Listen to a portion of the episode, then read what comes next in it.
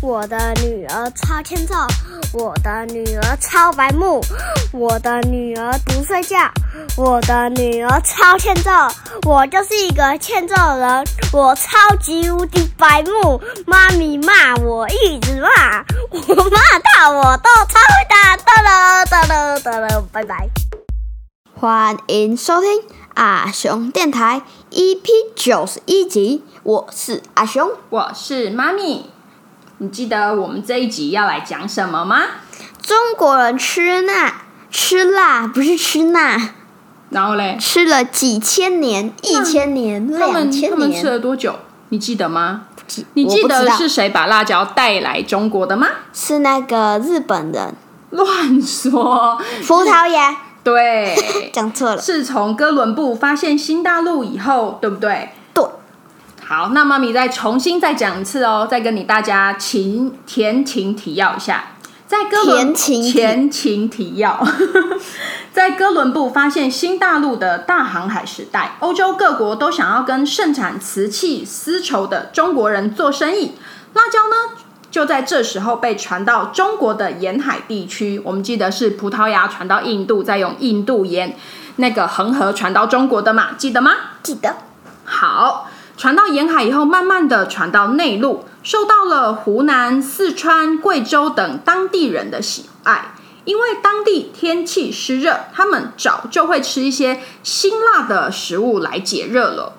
那妈咪辣椒还没有传入那些四川啊那些地方的时候，他们是吃什么来解热呢？他们会吃姜、石茱萸、花椒来当调味料啊。花椒不是也是辣椒一种吗？嗯，对呀、妈咪，那什么是石柱鱼？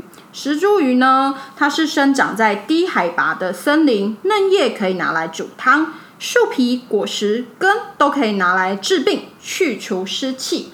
在中国古代的石茱萸分为药用跟食用。药用的茱萸呢，可以用来祭祀啊、辟邪，像是重阳节的时候，人们就会佩戴茱萸来辟邪，跟家人朋友一起出游。像是唐代诗人王维就写了一首《九月九日忆山东兄弟》，里面就有提到茱萸，你记得吗？你有背过吗？我我们还没背到那里去。那我念一次给你听哦。好啊，独在异乡为异客，每逢佳节倍思亲。遥知兄弟登高处，遍插茱萸少一人。所以就是古代的茱萸，就是有拿来就是辟邪啊、祭祀来用。然后这首诗呢，其实就是来讲他呃，王维很思念他的家人什么什么之类的。好像有听过，又好像没有听过。这一首诗很有名啦，一定会背的啦。好，再来呢，茱萸也可以拿来吃，在《本草纲目》中记载，《本草纲目》纲目是谁写的？那个李时珍、李纷珍、李淼珍，李时珍。好，《本草纲目》中记载呢，石茱萸辣带一点苦，人们会把石茱萸捣成汁，做成辣米油搭配料理。这样你懂了吗？我知道了。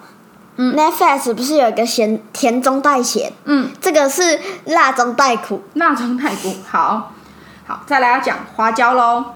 花椒呢，在《诗经》中有记载，花椒是结在蕉树上的一种果实，晒干以后果皮会皲裂，露出黑色的种子，种子被磨碎以后会散发出一股浓烈的香气。四川人非常喜欢用它来去肉的腥味，古代人也会把花椒磨成泥，涂在后妃住所的墙上，称作交居，祈求多子多孙多福气。因为花椒的果实都结着一串一串的嘛，你知道了吗？嗯，谁最喜欢吃花椒？你知道吗？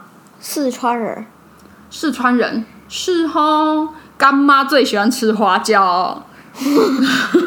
好，那我问你，说到说到花椒，说到辣，中国人哪一个省的人最喜欢吃辣？你应记该得是吗？四川吧？对，没错，四川爱吃辣，对不对？嗯，之前呢、我们一开始不就有说到，大家都把辣椒当成观赏的植物嘛，对吗？嗯欧洲人的时它是它候，它是多漂亮，可以拿来观赏。蛮漂亮的啊、你没有看我们就是阳台种的辣椒吗？你不觉得长得蛮漂亮，红红黄黄的？有黄吗？有啊有，有的是黄的。哦，是哦嗯嗯嗯，好。他们把它当观赏食物嘛。后来呢，才慢慢被当成食物啊、药材。在十八世纪初，也就是清朝的初年，政府鼓励湖北、湖南人到四川去开垦，因为四川是很内陆的地方嘛，它的它的土壤很贫瘠啊，然后就是资源很匮乏，所以它政府就鼓励呃沿海地区的人赶快赶快到内陆去开垦啊。辣椒呢，就跟着深入中国的西南方，迅速的取取代了石茱萸跟花椒，变成当地人最喜欢的新香料的 Number One。据说连四川隔壁的贵州也种起了辣椒。贵来州嗯，贵州，你知道为什么叫贵州吗？因为那里东西什么都贵，贵州南瓜粥、不是那个小米贵，粥不是那个州。哦，对，你知道贵州人就是会种辣椒来配饭，一直到现在。中国是因为他们东西太贵，所以辣椒最便宜，拿来这样子嘛。可能是他们爱吃辣的关系而已啦。哦好啦，中国西南方的料理里呢，餐餐都离不开辣椒啊。那我问你哦，跟韩国人餐餐都离不开爆菜啊，嗯，那我问你，那四川有名的食物是什么？呃，是麻辣火锅吗？嗯，没错，四川麻辣火锅远近驰名。他们的锅底呢，会先用花椒下去爆香，然后再加一些干辣椒，就一起爆香啊，姜啊、花椒、辣椒这样一起爆。我干妈一定很爱。对，然后再加米酒一起炒，再用高汤把它煮滚，你知道吗？超辣，哦，感觉起来就很很好好吃。好，那么你再补充一下贵州人吃辣。贵州人吃辣、啊，他们会怎么样？你知道吗？他们会把辣椒下去泡水，然后放一些姜啊、蒜啊一起捣碎，然后再泡油、花椒，做成特制的辣椒，拿来拌饭，或是拿来炒鸡丁、炒肥肠都很好吃。炒肥肠，嗯，肥肠非常哦，肥肠好吃，非常好吃，非常好吃肥肠啊，哦！贵州人懂吃辣。肥肠赞。好，下一集呢，我们就来聊聊怎么样帮辣椒分等级吧。好啊。那我们就下一集再见喽，拜拜。